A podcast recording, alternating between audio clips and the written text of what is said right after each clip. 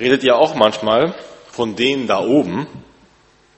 Also, wahrscheinlich wisst ihr schon, wer gemeint ist. Die eben, die da oben sitzen. Die Politiker vielleicht, die Manager, die Superreichen und vielleicht manch andere noch. Die machen doch, was sie wollen da oben. Die haben keine Ahnung von unserem Lebensalltag, von uns da unten, von den normalen kleinen Bürger. Und die denken auch eh nur an sich vielleicht, wie sie ihre eigene Macht oder ihr Geld noch größer werden lassen. So redet man schnell von denen da oben. Und schnell werden die da oben zum Sündenbock. Die sind schuld, wenn es uns schlecht geht. Gerade der große Abstand zwischen da oben und unten oder auch zwischen da oben und der Mitte vielleicht. Gerade der große Abstand macht es auch leicht, vielleicht die Schieflagen im eigenen Leben schnell den anderen da weit weg, da oben zu geben. Die sind schuld. Die haben es falsch gemacht. Die sollten es erstmal anders machen und dann kann ich es anders machen. Und oft ist es auch gar nicht so verkehrt. Menschen, die mit viel Macht und mit viel Geld da oben umgehen müssen, die kennen oft eben die Probleme des einfachen Lebens gar nicht mehr so. Die leben in einer ganz anderen Lebenssituation, genauso wie wir ihr Leben wohl gar nicht so richtig kennen und auch nicht Ahnung haben von dem, was sie so bewegt. Da ist ein Riesenabstand zwischen. Das müssen wir uns wohl eingestehen, von beiden Seiten.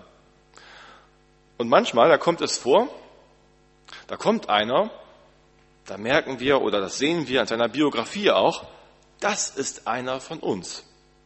Der war auch mal so wie wir. Der kennt die Probleme des kleinen Mannes, des normalen Bürgers, der weiß, worum es geht. Und der kann uns wirklich vertreten, weil der weiß, wie das Leben ist bei uns. Und dann hat man große Hoffnung auf diesen Menschen. Und manchmal hört man das auch bei Politikern oder anderen, die in ihrer Biografie das auch gerade so herauskehren, zu sagen, was sie früher so für eine, für eine Bodenhaftung hatten zu den Menschen oder vielleicht noch immer haben auch zu Menschen im, im Land, zu Bürgern, zu Freunden vielleicht, die eben auch so ein ganz normales Leben führen. Einer von uns, einer, der trotzdem ganz oben ist. Darum geht es heute auch im Predigtext. Vielleicht sehen wir Gott manchmal auch so, als der da oben. Und doch ist dieser da oben eben auch einer von uns geworden. Ich möchte lesen aus dem Hebräerbrief, Kapitel 4, Vers 14 bis 16. Weil wir denn einen großen Hohenpriester haben, Jesus, den Sohn Gottes, der die Himmel durchschritten hat, so lasst uns festhalten an dem Bekenntnis.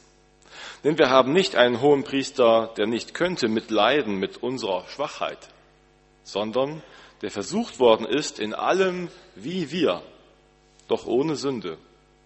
Darum lasst uns hinzutreten mit Zuversicht zu dem Thron der Gnade, damit wir Barmherzigkeit empfangen und Gnade finden zu der Zeit, wenn wir Hilfe nötig haben. Manchmal kommt vielleicht die Frage bei uns auf, macht das alles Sinn? Der große, allmächtige Gott da oben und ich, wie soll das zusammenkommen? Der heilige Gott, Jesus ohne Sünde und ich, armer Sünder, welcher Freund ist unser Jesus, haben wir eben gesungen. Sind das nicht zwei, zwei ziemlich ungleiche Freunde? Geht das überhaupt ganz oben und ganz unten. Und dann überkommt uns die Frage auch vielleicht nach diesem allmächtigen Gott, der über alles regiert. Und wir haben das Gefühl, ja, wo regiert er denn? Was tut er denn wirklich? Was sehen wir denn? Naja, vielleicht regiert er, aber zeigt sich das auch, dass er das tut in Liebe wirklich zu mir? Ein Gott, der mich wirklich liebt, der sich interessiert für einen Menschen wie mich? Vielleicht auch gerade in dem Leid, wenn ich das erlebe und lange frage, hat Gott wirklich Interesse an mir? Diese Fragen kommen auf im Leben manchmal, in bestimmten Situationen ganz besonders.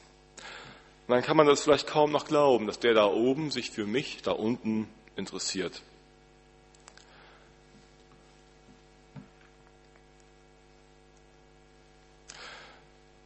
Es gibt ja vielleicht verschiedene Varianten, wo man so ins Fragen und Zweifeln kommen kann an denen da oben. Ich denke an Theologiestudenten, die vielleicht wirklich motiviert gläubig, aus einer frommen Jugendarbeit, wirklich motiviert ins Studium gehen, Pastor werden wollen und anderen von Jesus weitererzählen wollen. Und dann im Studium tief erschüttert werden im Glauben, wo plötzlich Professoren sind, die sie auslachen, weil sie sich bekennen zu unserem Glaubensbekenntnis und sagen, wie können sie das denn wirklich glauben? Und plötzlich stehen sie so alleine da und haben so viel gehört, dass sie ganz verwirrt werden und gar nicht mehr so richtig wissen, was glaube ich eigentlich da? Oder ein Kranker, der keine Ahnung hat, wie es weitergehen wird in seinem Leben oder vielleicht eine ganz klare Ahnung hat, eben, dass es nicht weitergehen wird und zweifelnd, hadernd, betet mit Gott und in seinem Leid. Interessierst du dich eigentlich für mich? Wo bist du denn? Mein Flehen, mein Bitten, du da oben. Wenn du dich wirklich interessierst, dann zeig dich doch endlich mal. Oder einer, der einfach müde geworden ist im Glauben, vielleicht noch immer kommt in Gottesdienst, in Hauskreis und vielleicht auch Bibel noch immer regelmäßig liest, was weiß ich, was man so eben macht als Christ. Und doch ist alles nur so Routine geworden. Irgendwie so leer und fade. Alltag einfach nur noch grau. Und da ist so eine große Sehnsucht. Ich möchte dich wieder erleben, Gott. Ich möchte spüren, dass du mir ganz nahe bist, dass du wirklich da bist. Oder jemand, der vielleicht selber merkt, wie fehlerhaft er ist. Einer, bei dem wieder alle Pferde durchgegangen sind, der vielleicht merkt, ich bin letzte Woche in dieser einen Situation wieder so richtig sauer geworden und ich habe die anderen wieder tief verletzt. Ich weiß das. Und es ist voll durchgegangen mit mir. Ich bin richtig ausfallend geworden. Ich denke mir, wie kann das sein? Ich ärgere mich vielleicht über mich selbst und denke mir dabei, will Gott so einen denn haben? So einen wie mich? Kann Gott so einen gebrauchen? Einer, der immer wieder schuldig wird, der es immer noch nicht gelernt hat. Da oben und hier unten, da ist so viel Abstand. Und da sind so viele andere Dinge, wo wir das vielleicht spüren und sehen in unserem Leben. Vielleicht fragst du dich ja auch gerade, wie ist das eigentlich? Wir werden ermutigt in dem Text heute im Hebräerbrief, lasst uns festhalten bei allen Fragen, die da sind. Lasst uns festhalten an dem Bekenntnis. Und zwar deshalb, weil es sich wirklich lohnt, daran festzuhalten, weil es nichts Besseres gibt. Denn wir haben einen, der hat für uns den Weg zum Himmel freigemacht. Der hat den Himmel durchschritten und der hält an uns fest. Der will uns mit hineinnehmen. Es gibt keinen besseren Weg. Darum lasst uns festhalten an diesem Bekenntnis. Manchmal wird man als Prediger oder als Pastor wahrscheinlich genauso besonders angesprochen von Leuten, die nicht so gläubig sind und die sagen dann in ihrem Unglauben, sie müssen es ja wissen. Sie kennen den Herrgott ja ein bisschen näher und äh, haben vielleicht so einen besonderen Draht zu ihm. Vielleicht können Sie sich ja mal einsetzen für mich und legen Sie mal ein gutes Wort bei ihm ein. Ist mir öfter schon mal so oder ähnlich passiert. Oder ich kann mir vorstellen, dass viele das von uns auch so erlebt haben, als Christ eben. Dass andere Arbeitskollegen oder aus der Familie Leute, die den Glauben nicht zu teilen, auch zu euch reden und sagen, du kennst doch den Herrgott da oben, du glaubst das doch, du hast doch einen Draht zu ihm, dann bete doch mal, dann leg doch mal ein gutes Wort ein, mach du das mal für mich. Und das stimmt ja irgendwie auch, klar. Wir haben einen Draht nach oben. Das ist gut so. Und darum können wir auch für andere beten und ein Wort einlegen. Es gab damals in Jerusalem, als Jesus lebte, in Jerusalem beim Tempel den Hohenpriester. Und die Gemeinde, an die der Brief hier geschrieben wurde, die Gemeinde wusste genau, wovon die Rede war beim Hohenpriester. Für uns ist das heute vielleicht was ganz Fremdes, Hohepriester. Wir kennen Priester, wir kennen vielleicht den Papst noch irgendwo von den Katholiken. Was ist ein Hohepriester? Ein Hohepriester, der kannte sich auf jeden Fall aus. Der kannte sich aus in der Schrift, der kannte sich aus mit Glauben. Der war natürlich auch gläubig. Der Hohepriester wusste Bescheid in Sachen Gott und er wusste auch Bescheid in Sachen Tempel und Kult und wie die ganzen Rituale und das alles zu funktionieren hatte, wie das lief im Tempel. Und ganz wichtig, vor allem dieser Hohepriester, der durfte Gott ganz, ganz nahe kommen. Er hatte einen Draht zu Gott, wie sonst keiner. Keiner war so dicht dran. Einmal im Jahr, an einem bestimmten Fest, einem Yom Kippur-Fest, an dem Versöhnungstag, da kam das ganze Volk zusammen in Jerusalem vor dem Tempel und dann ging der Priester, der hohe Priester, hinter den Vorhang. da wo kein Mensch es wagte hinzutreten, in das Allerheiligste des Tempels. Stellvertretend für das ganze Volk durfte der Hohepriester hingehen zu Gott, so nah wie man Gott nur kommen konnte. In diesem heiligsten Raum, eine dunkle Kammer hinter einem Vorhang. Und da war der Gnadenthron. Und da durfte er das Blut eines Opfertieres versprengen und so Versöhnung empfangen für das Volk, stellvertretend. Und das wurde dem Volk danach zugesprochen, dass sie Vergebung haben. Naja, erstmal für das vergangene Jahr. Für das, was wieder alles passiert war, wo sie schuldig geworden sind, bekamen sie erstmal Vergebung. Was danach kommt, mal abwarten. Aber das war ja schon viel. Der Hohepriester hatte diesen besonderen Rat. Nur er, einmal im Jahr durfte Gott so nahe kommen. Was der Hohepriester symbolisch an diesem heiligen Ort tat, das hat Jesus nicht symbolisch, nicht irgendwie so in einem Tempel, in einem Kult, sondern er tat es wirklich ganz. Jesus kannte sich nicht nur gut aus in Sachen Glauben und Gott. Jesus ist selbst Gott. Das hat er gesagt. Wer den Vater sieht, den Vater im Himmel, wer mich sieht, der sieht den Vater, den Vater im Himmel. Ich weiß nicht nur Bescheid in Sachen Gott. Ich bin verbunden mit ihm. Ich bin Gott. Er ging auch nicht nur hinter einen Vorhang in einen dunklen Raum im Tempel, brachte irgendein Tier zum Opfern, sondern er selbst durchschritt den Weg zum Himmel. Er brachte sich selbst als Opfer, ging den Weg ans Kreuz, in das dunkle Grab hinein und ging dann hin in den Himmel.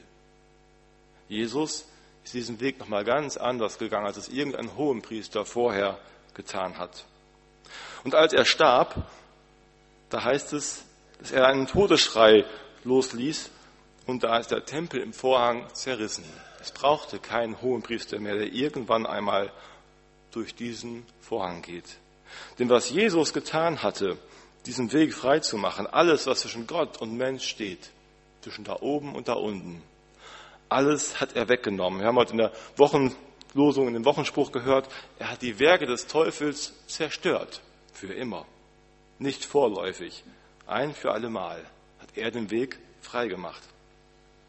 In so einer Gewissheit hat Paulus einmal an die Römer geschrieben, ich bin gewiss, dass weder Tod noch Leben, weder Engel noch Mächte noch Gewalten, weder Gegenwärtiges noch Zukünftiges, weder Hohes noch Tiefes noch eine andere Kreatur uns scheiden kann von der Liebe Gottes, die in Christus Jesus ist, unserem Herrn. Egal, welche Schuld wir mitgebracht haben, egal, wo wir noch schuldig werden, nichts kann uns mehr trennen. Jesus hat den Weg ein für alle Mal frei gemacht, hat alles weggenommen. Und darum lohnt es sich, festzuhalten an dem Bekenntnis. Einen besseren Weg gibt es nicht. Wo sollten wir sonst hingehen, wenn nicht zu Jesus? So ist der Vorhang zerrissen. Der Weg ist frei. Und Jesus kannte sich nicht nur aus in Sachen Gott, weil er Gott selbst war, sondern er kannte sich auch gut aus in Sachen Mensch. Er kannte das Leben hier ziemlich genau. Wir haben das gehört. 30 Jahre hat er hier gelebt, groß geworden, in einer Familie, in einem kleinen Dorf, dann Tischler, Zimmermacher gelernt und er hat Zimmermann und er hat ähm, dann nur drei Jahre eigentlich hier gewirkt als Wanderprediger, bevor er dann gekreuzigt wurde. Jesus kennt das Leben hier. Er weiß genau, wie es ist, denn er wurde einer von uns. Er wurde Mensch, so wie du und ich. Und er kennt jeden Schmerz, jede Ungerechtigkeit. Er hat das alles selbst erlebt in seiner Schwachheit. Alle Schmerzen, Verachtung, alles, was dazu kam. Und sogar von Versuchung ist hier die Rede. Jesus wusste es auch, was es heißt, oder weiß es, was es heißt, versucht zu werden. Da kam ganz am Anfang seines Wirkens, das heißt, bevor er überhaupt wirkte, diese Zeit in der Wüste und der Teufel versuchte ihn, heißt es da. Zum Beispiel, mach aus diesem Stein doch ein Brot, wenn du Hunger hast. Du kannst das doch. Oder später kamen Leute zu ihm und sagten, mach noch ein Brotwunder, als er 5000 Menschen und mehr satt machte. Mach noch mal so ein Wunder, dann wollen wir noch mehr glauben an dich. Tu noch dies und jenes und dann glauben wir dir. Und am Kreuz, wie welche zu ihm riefen und sagten, komm runter vom Kreuz, hilf dir selbst dann wollen wir dir glauben. Es wäre ein einfaches für Jesus gewesen, diese Wunder zu tun. Er hätte seine Macht jederzeit ausspielen können. Er hätte erst gar nicht vom Himmel herunterkommen müssen. Aber er ist ganz bewusst diesen Weg der Schwachheit und des Leidens gegangen. Weil er uns ganz, ganz nah sein wollte, weil er einer von uns sein wollte. Weil er unser Vertrauen wollte. Weil er leiden wollte oder bereit war zu leiden für uns. Weil er auf alle Macht, alle Machtspiele für uns verzichten wollte, damit es echt wird. Und so wie Jesus selber gelitten hat in der Welt, hat er auch Anteil genommen an den Menschen. Er hat nicht einfach nur zugesehen und dachte sich, naja, es wird schon alles. Wenn Menschen zu ihm kamen und baten, dass sie gesund werden von Krankheit, die sie schon lange geplagt hat, wenn er Menschen beobachtet hat, dann heißt es oft, es jammerte ihn. Es jammerte ihn. Es hat ihn innerlich tief bewegt. Richtig Bauchweh gemacht vielleicht. Es hat ihn tief bewegt. Er hat Anteil genommen. Er hat mitgelitten mit den Menschen. Und viele hat er geheilt. Als er vor der Stadt Jerusalem stand, da heißt es, ihm kamen richtig die Tränen. Es tat ihm weh zu sehen, wie die Menschen leiden und wie sie in die Irre laufen. Manchmal habe ich das Gefühl, haben wir das Gefühl, Gott ist ganz weit weg, ganz weit oben vielleicht. Und wir wünschen uns, dass er endlich eingreift. Nun tu doch etwas. Jesus selbst hat es auch mal am Kreuz dann so gesagt. Mein Gott, mein Gott, warum hast du mich verlassen? So tief ist er hinabgestiegen, dass er das sogar rief. Mein Gott, mein Gott, warum hast du mich verlassen? Dieser Ruf, nun tu doch etwas. Selbst das kennt Jesus. So tief ist er heruntergekommen. Einer von uns. Keiner, der von oben herabredet auf uns. Einer, der genau weiß, wie es dir und mir geht, wenn wir zweifeln, wenn wir Fragen haben, wenn wir in Versuchung sind. Eine Geschichte, eine Szene, die Jesus mit seinen Jüngern erlebt hat, ist mir so ein Bild geworden dafür, wie man das mit Jesus vielleicht verstehen kann. Jesus war einmal mit seinen Jüngern unterwegs auf einem See. Und Jesus war eingeschlafen bei der Überfahrt. Er war vielleicht müde von dem Tag und er schlief ein. Das war ja auch nicht weiter schlimm. Die Jünger waren da, die konnten das Boot ähm, in Gang halten, aber dann kam Wind auf. Dann kamen Wellen auf. Die Wellen begannen zu toben. Und sie schmissen das Boot wie eine Nussschale hin und her in den Wellen. Und die Freunde Jesu bekamen es mit der Angst zu tun. Und schließlich schrien sie wild durcheinander vor Angst. Der Puls raste ihnen, aber sie konnten nichts tun. Sie waren den Wellen einfach ausgeliefert. Und dann sehen sie plötzlich auf Jesus und er liegt da einfach in der Ecke und schläft. Da haben sie auch vielleicht gedacht, warum tut er nichts? Wo ist der denn jetzt? In welchem Träumeland? Was schläft er? Jesus schläft tief und fest und wir kommen hier gleich ums Leben. Und dann wecken sie ihn panisch auf. Jesus, Herr, hilf, wir kommen um. Was macht Jesus? Entschuldigt sich erstmal, tut mir leid, dass ich noch geschlafen habe. Er hätte es mich auch mal eher wecken können. Nein, er sagt ihnen, ihr Kleingläubigen, was seid ihr so furchtsam? Wieso habt ihr Angst? Ich bin doch da. Ich bin doch im Boot. Da müsst ihr keine Angst haben. Ich glaube, oft ist das so. Wir kriegen es mit der Angst zu tun, wenn es schwierig wird. dann möchten wir rufen, wie die Jünger im Boot, hol mich heraus aus dem Leid, aus den Zweifeln, aus der Ausweglosigkeit, aus meiner Versuchung und Schuld. Hol mich heraus, ich bin doch ein Christ, also jetzt in den Himmel. Aber Jesus holt uns nicht einfach so raus aber er ist mitten unter uns. Er sitzt mit im Boot. Er ist da, ganz, ganz nah an unserer Seite als einer von uns. Er begleitet uns, er hält uns, dann auch, wenn die Wellen toben. Er ist nicht nur ein Gott oben, er ist auch ganz nah bei uns. Wir sind ihm nicht egal. Und auch wenn die Wellen toben dürfen, sollen wir ihm vertrauen, festen Glauben haben. Jesus stand dann auf im Boot, bedrohte den Wind, der Wind legte sich, das Wasser wurde still und die Jünger staunten. Plötzlich war alles ruhig und sie waren gerettet. Es hört sich gut an, aber auch wenn ich das so predige, ich selbst kenne das auch nur gut genug, trotzdem sind die Zweifel ja da und die Anfechtungen. Und haben wir das eine überstanden, kommt irgendwann die nächste Situation vielleicht. Und da bin ich wieder so kleingläubig und weiß gar nicht, wie ich Gott vertrauen soll. Und trotzdem heißt es hier, wir sollen festhalten am Bekenntnis, festhalten an Jesus, weil Jesus uns festhält, weil er wirklich bei uns ist und uns nicht loslässt. Und darum dürfen wir hinzutreten zum Thron, zum Thron der Gnade, zum Allerheiligsten. Der Gnadenthron, das war die Bezeichnung für das, was hinter dem Vorhang war, wo die Versöhnung möglich wurde, wo man Gott begegnen konnte. Wir dürfen hinzutreten, dürfen uns Gott nahen, weil wir wissen, er ist nah bei uns. Er will diese Nähe.